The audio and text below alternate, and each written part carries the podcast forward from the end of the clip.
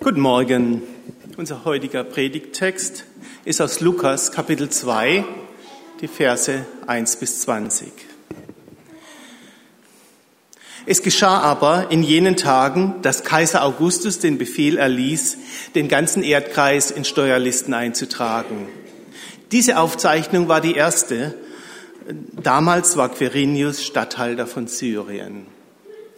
Da ging jeder in seine Stadt, um sich eintragen zu lassen.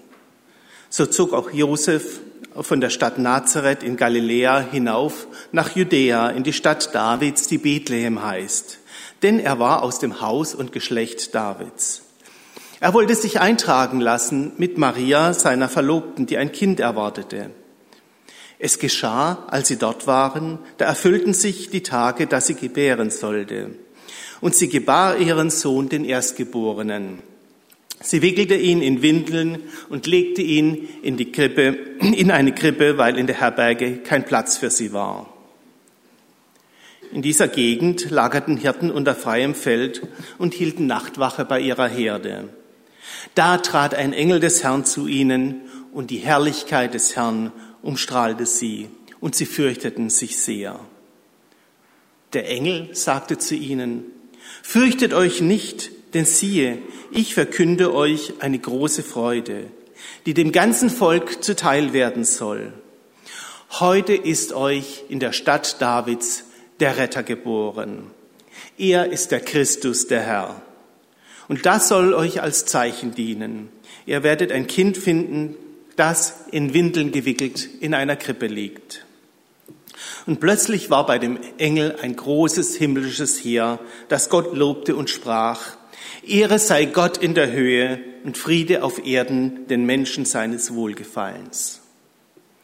Und es geschah, als die Engel von ihnen in den Himmel zurückgekehrt waren, sagten die Hirten zueinander, Lass uns nach Bethlehem gehen, um das Ereignis zu sehen, das äh, uns der Herr kundgetan hat. So eilten sie hin und fanden Maria und Josef und das Kind, das in der Krippe lag.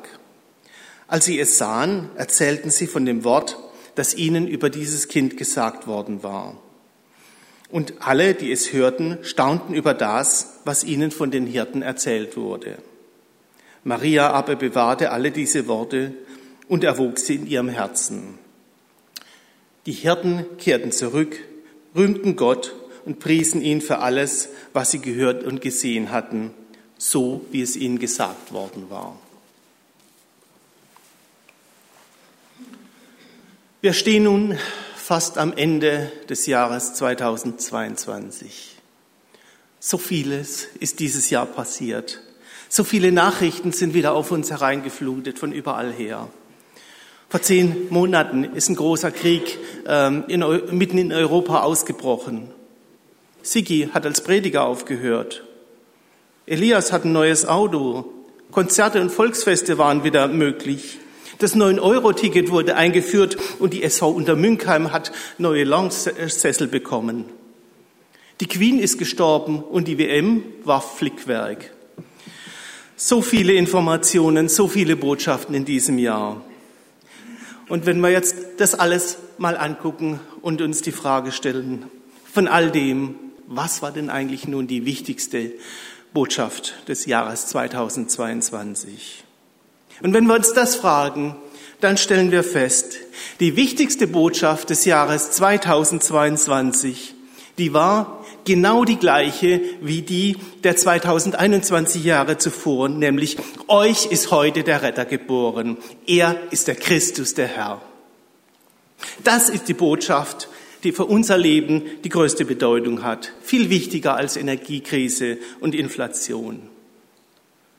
Warum? Ja, warum ist denn diese Botschaft so wichtig? Was bedeutet es für uns, einen Retter, einen Heiland zu haben? Dieser Begriff Retter, der wird heute eigentlich fast nur noch im Zusammenhang mit Situationen gebraucht, wo es jetzt um eine äh, echte Lebensrettung geht ähm, wo jemand es wirklich ohne Hilfe nicht mehr geschafft hätte. Da gibt es zum Beispiel die Seenotrettung oder es gibt äh, Rettungswagen vom Krankenhaus oder von der Feuerwehr und solche Dinge. Das Leben ist manchmal nicht selbstverständlich und in manchen Momenten einfach nicht alleine zu bewältigen. Und genau darum geht es. Das ist auch im geistlichen Sinne das Wort vom Retter oder Erlöser oder Befreier. Dass jemand da ist, der einschreitet, wenn die Not überhand nimmt, äh, der für Hilfe und Erlösung gerufen werden kann, wenn das Leben bedroht ist und wenn sonst ohne ihn keine Hoffnung mehr da ist. Wenn Menschen mal erlebt haben, dass ihr Leben einmal so am seidenen Faden hing und es eine Person gab, die sie aus einer verzwickten Lage erlöste und ihnen rechtzeitig Heilung verschaffte, dann ist es in vielen Fällen so, dass sie ihr weiteres Leben als Geschenk betrachten und sich dieser Person ganz besonders verpflichtet fühlen. Sie haben dann erlebt, dass ihr Leben nicht mehr ihr eigener Verdienst ist, sondern dass sie es jemand verdanken. Denken wir zum Beispiel an Situationen äh, wie eine Stammzellenspende oder sowas. nach solchen Situationen versuchen diese Menschen, die diese Hilfe bekommen haben, oft mit der Person, die diese äh, Spende verursacht haben, in Kontakt zu treten und irgendwie ihren Dank auszubringen, diese Person kennenzulernen, die ihnen jetzt ein zweites Leben ermöglicht hat. Und das ist eigentlich auch die Beschreibung dessen, was Glaube heißt. Gott das Leben zu verdanken und ihn dafür zu rühmen, dass dieses neue Leben für uns möglich wurde. Ein Leben, das Sinn und Zukunft hat. Wir waren als Menschen getrennt von Gott, getrennt durch unsere Schuld und getrennt von der Gemeinschaft mit ihm. Wir können diese Trennung von Gott nicht mehr aus eigener Kraft überwinden und wir brauchen einen Retter, der uns frei macht in der Weihnachtsgeschichte, da kommt nun dieser Retter zu uns auf die Welt. Und deshalb ist dieses Fest für uns so wichtig. Die Weihnachtsgeschichte selbst, die steht nur bei Lukas. Aber Matthäus Kapitel 1, Vers 21, der spricht im Zusammenhang mit der Geburt Jesus auch vom Retter. So sagt der Engel zu Josef über Maria, und sie wird einen Sohn gebären, und du sollst seinen Namen Jesus nennen, denn er wird sein Volk retten von seinen Sünden. Gott hat sich bereits im Alten Testament mehr als tausend Jahre Zeit genommen, um genau diese Situation vorzubereiten. Im Volk Israel das Bewusstsein zu schaffen, dass die Menschen einen Retter brauchen und dass er, Gott, dieser Retter ist. Denken wir nur mal an die zehn Gebote. Wie lautet das erste Gebot? Das erste Gebot heißt, ich bin der Herr, dein Gott, der dich aus Ägypten geführt hat, aus dem Sklavenhaus. Du sollst keine anderen Götter neben mir haben. Die Rettung aus der Sklaverei steht ganz am Anfang der Gebote. Noch bevor die allererste Forderung formuliert wird, sollen die Menschen verstehen, mit wem sie diesen Bund abschließen. Mit ihrem Retter. Gott ist der Retter. Das ist die Grunderfahrung des Alten Testaments und das wird dann auch der Kern des Neuen Testaments. Und wenn hier vom Auszug aus Ägypten die Rede ist, so geht es eben nicht um ein einzelnes geschichtliches Ereignis, sondern diese Rettung, die soll sich ganz tief in das Bewusstsein einprägen, damit klar ist, wie, wer Gott ist und was er tut. Jedes Jahr wird das Passafest gefeiert, damit die Rettung auch in künftigen Generationen in Erinnerung bleibt. So befiehlt Gott noch in Ägypten, in 2. Mose, ähm, Kapitel 12. Das heißt, bevor die Israeliten überhaupt zur Flucht aus Ägypten aufbrachen, sagt er, dieser Tag, äh, den sollt ihr als Gedenktag begehen. Feiert ihn als Fest für den Herrn. Für eure kommenden Generationen wird es eine ewige Satzung sein, das Fest zu feiern. Und dann Haltet das Fest der ungesäuerten Brote, denn gerade an diesem Tag habe ich eure Heerscharen aus dem Land Ägypten herausgeführt. Haltet diesen Tag in allen kommenden Generationen. Es ist eine ewige Satzung. Die jährliche Erinnerungsfeier immer wieder soll also genau dieses Bewusstsein prägen über viele Generationen, dass Gott der Retter der Menschen ist. Und dann, weiteren Verlauf, auch bei den Propheten wird der kommende Retter mehrfach angekündigt. So sagt beispielsweise Jesaja in seiner Vision über den kommenden Gottesknecht, über den Messias, in Kapitel 49, Vers 6, ich habe dich zum Licht für alle Völker gemacht, damit du der ganzen Welt die Rettung bringst, die von mir kommt. Dann die Ankündigung in der bekannten Prophetie, Prophetie des Sacharja. Frohlocke sehr, du Tochter Zion, jauchze, du Tochter Jerusalem. Siehe, dein König kommt zu dir, ein Gerechter und ein Retter ist er demütig und reitend auf einem Esel, und zwar auf einem Füllen, dem Jungen einer Eselin. Der Prophet Micha kündigt in Kapitel 5 dann auch noch an, wo denn dieser Retter geboren wird. Aber du, Bethlehem Ephrata, bist zwar klein unter den Sippen Judas, aus dir wird mir einer hervorgehen, der über Israel herrschen soll. Seine Ursprünge liegen in ferner Vorzeit in längst vergangenen Tagen.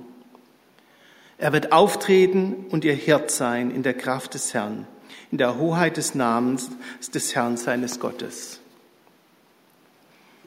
So hat also Gott das Kommen Jesu schon von langer Hand vorbereitet, die Mission des Retters und den Ort der Geburt benannt, damit für alle nachvollziehbar ist, dass Jesus tatsächlich der angekündigte Messias ist. Wie wir wissen, waren es dann sehr weltliche Umstände, die dazu führten, dass die Worte dieser Prophezeiung, das heißt die Geburt Jesu in Bethlehem, tatsächlich auch in Erfüllung gingen. Kein Theologe wäre auf die Idee gekommen, diese Aufgabe ausgerechnet den Finanzbehörden zu überlassen.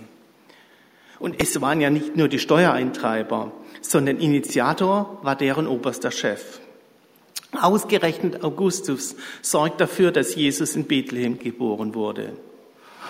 Augustus, der hieß mit bürgerlichem Namen Gaius Octavius Caesar. Er ist der erste römische Herrscher, der mit dem Titel Augustus übersetzt der Erhabene einen Titel trägt, der bis zu dieser Zeit den Göttern vorbehalten war. Der Mann, der also als Gottähnlicher in die Geschichte eingehen wollte, der wird nun zum Werkzeug Gottes. Augustus schickt die Steuereintreiber los, die nun Maria und Josef zwingen, bis zur Geburt Jesu in genau diese Stadt zu reisen, in der die Geburt des Messias geplant ist.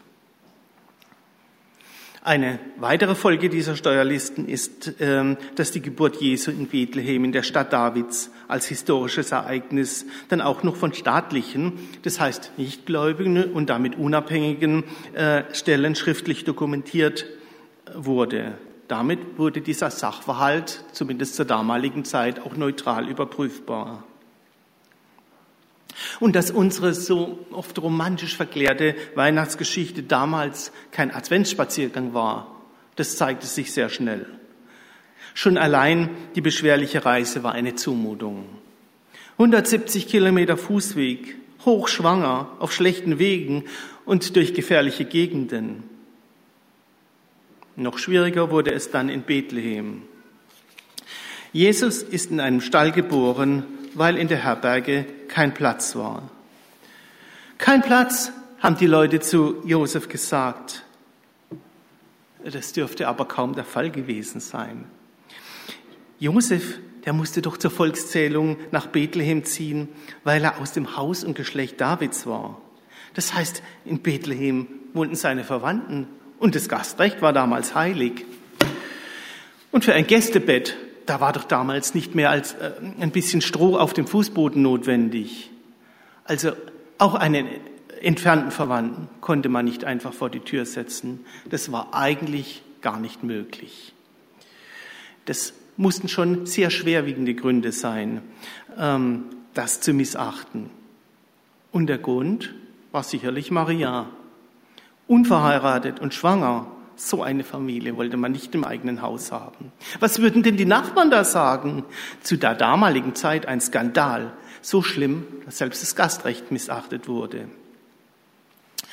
So verstand also keiner, was hier wirklich passierte. Direkt vor ihrer Tür, vor ihrer Nase, da wird der Retter der Welt geboren. Und kein Mensch, keiner außer den Hirten merkt was davon. Und? Ist es heute etwa anders? Wir hören es mit eigenen Ohren. Der Retter, der die Macht hat, uns von unseren Sünden zu erlösen, uns mit Gott zu versöhnen, kam an Weihnachten auf diese Welt. Aber inmitten eines Festes, das mit Kommerz und Traditionen vieles zudeckt, ist es nicht leicht, es wirklich zu verstehen, dass nämlich das, was damals geschah, nicht einfach nur ein historisches Ereignis war, sondern eben doch die wichtigste Botschaft des Jahres 2022. Und diese Botschaft verkündeten die Engel unmittelbar nach der Geburt Jesu in Bethlehem. Aber warum gerade den Hirten? Warum erfuhren denn ausgerechnet die Hirten als erstes davon? Heutzutage sind uns die Hirten wenig vertraut. Aber das Volk Israel, das war von seinem Ursprung her ein Hirten- und Nomadenvolk. Der Stammvater des Volkes, der zog mit seinen Herden durch das Land, dann siedelte sich das Volk in Ägypten an und kehrte Jahre später auf einem beschwerlichen Weg durch die Wüste in das Land Israel zurück und wurde sesshaft. Aber immer noch bildeten große Herden einen wichtigen Bestandteil der Lebensgrundlage. Auch der wichtigste König Israels, König David, Urbild aller Könige und Vorbild für den Messias, der war Hirte von Beruf. Als Gott den Propheten Samuel beauftragte, einen neuen König über Israel zu salben, musste der junge David erst von den Hirten nach Hause geholt werden. Die Hirten weisen damit auf den Ursprung Israels hin. Aber nun ist eben Gottes Volk zur Zeit Jesu auch nicht mehr das, was es mal war. Die Hirten sind inzwischen abgerutscht in die untere, unterste Gesellschaftsschicht. Outlaws, die zur, äh, vor Gericht zum Beispiel nicht mehr als Zeugen zugelassen wurden. Ihre Situation, die Situation der Hirten, die ist vergleichbar mit der des ganzen Volkes. Das stolze Königreich unter David und Salomo, das ist zum Spielball einer fremden Macht geworden. Sie sind zum Steuerlieferanten für die Armee, die sie unterdrückt, verkommen. Und eben zu diesen Hirten, da kam nun der Engel des Herrn und die Herrlichkeit des Herrn umstrahlte sie. Sie durften Zeugen sein und sie durften als Erste von der Geburt Jesu erfahren. Sie hörten an Weihnachten das Halleluja der Engelchöre im Original. Die Frage ist nun, ändert sich damit was in ihrer Situation oder waren die Engel einfach nur mal ein schönes Erlebnis? Was bedeutet es für die Hirten, dass ihnen die Engel erschienen sind? Wachen sie am nächsten Tag im Königspalast auf, so wie es vielleicht Hollywood verfilmen würde? Oder frieren sie in der nächsten dunklen Nachtschicht wieder, umgeben von Schafen und Wölfen? Die äußere Situation der Hirten hat sich nach der Erscheinung der Engel nicht verändert. Aber was ist dann passiert? Es ist etwas ganz Entscheidendes passiert. Der alte Glanz des Hirtenberufs wird nicht mehr hergestellt. Gott schickt keinen neuen König David, wie die Menschen äh, es erwartet hätten. Gott repariert die, diese prekäre Situation nicht notdürftig, sondern er schafft etwas völlig Neues. Gott selbst wird zum Hirten. Er übernimmt die Aufgabe, die nicht erfüllt wird. Das, was die Hirten und nämlich gerade auch die geistlichen Hirten ähm, des Volkes Israel nicht mehr leisten können, das nimmt Gott nun selbst in die Hand. Kein repariertes Leben, sondern ein neues Leben.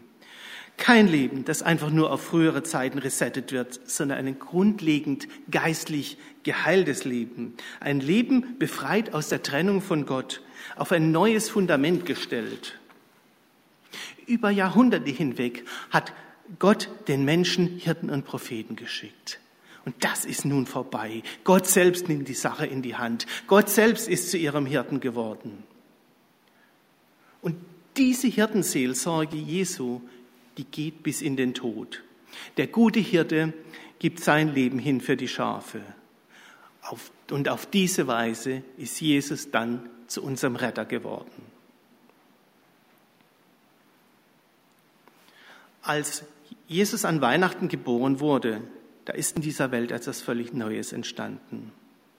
Ich will ein Neues schaffen. Jetzt wächst es auf. Erkennt es denn nicht, sagt Jesaja. Genau das passiert in Weihnachten. Gott schafft etwas grundlegend Neues, das das Schicksal der Menschen verändert. Auch Paulus schreibt in seinen Brief an die Epheser vom neuen Menschen. Und dieser neue Mensch, der ist für Paulus ähm, nicht jemand, der irgendwie durch kosmetische Eingriffe oder genetische Manipulationen oder sonst irgendwas sein Geschaffensein zu ändern versucht, sondern der neue Mensch, der ist jemand, der Gott zutraut, dass er auch jetzt in unser Leben und in den Lauf der Welt eingreift. Ein Mensch, der ergriffen ist von Jesus Christus, durch den der Tod besiegt und das Leben neu geschaffen wurde. Dieser Glaube, der gibt auch unserem Leben eine neue Perspektive.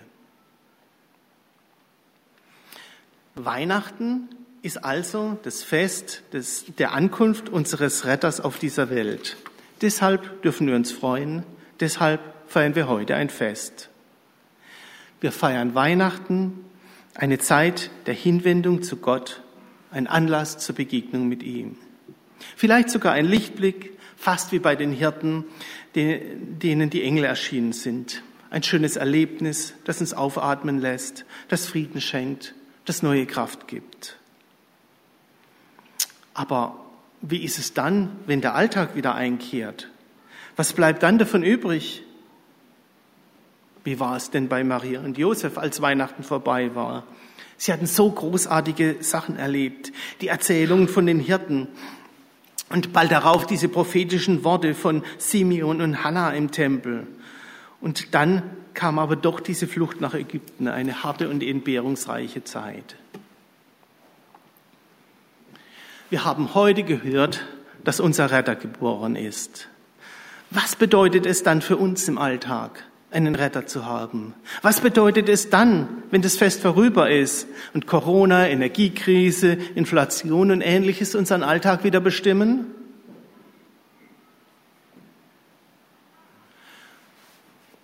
Für mich persönlich steht die treffendste Beschreibung in Lukas 21, Vers 28. Steht auf und erhebt eure Häupter. Da geht, bei Lukas geht es um die Wiederkunft Jesu. Aber auch wenn diese Zeit heute noch nicht so weit ist, gilt das nicht äh, schon für uns heute. Wir haben einen Retter. Wir dürfen diese, dürfen wir damit diese Rettung nicht etwa heute schon in unserem Alltag in Anspruch nehmen, in unseren Alltag erhobenen Hauptes zurückkehren, weil Gott unser Retter geworden ist. Wir erleben Schönes. Das ist toll, einfach genial. Wir erleben Trauer und Not. Das ist schlimm, das tut richtig weh. Aber wir wissen, nichts kann uns mehr zerbrechen, denn Gott ist unser Retter geworden. Wir dürfen heute schon innerlich aufstehen, erhobenen Hauptes sein, weil unser Retter kommen wird und weil er jetzt schon da ist. Der alte Simeon, der formuliert es in aller Klarheit bei seiner Begegnung mit Jesus. Meine Augen haben das Heil gesehen das du vor allen Völkern bereitet hast. Und wir haben damit eine Perspektive, die weit über unseren Alltag hinausgeht. Eine Perspektive für die Ewigkeit. Der Zugang zu Gott war verschlossen. Wir können nicht in den Himmel hinaufsteigen. Aber Gott ist zu uns herabgekommen. Er ist das Ja in deinem Alltag. Das Ja zu dir und das Ja zu einem Leben in Verbindung mit Gott. Und mit dieser Zusage gehen wir nun in das Jahr 2023.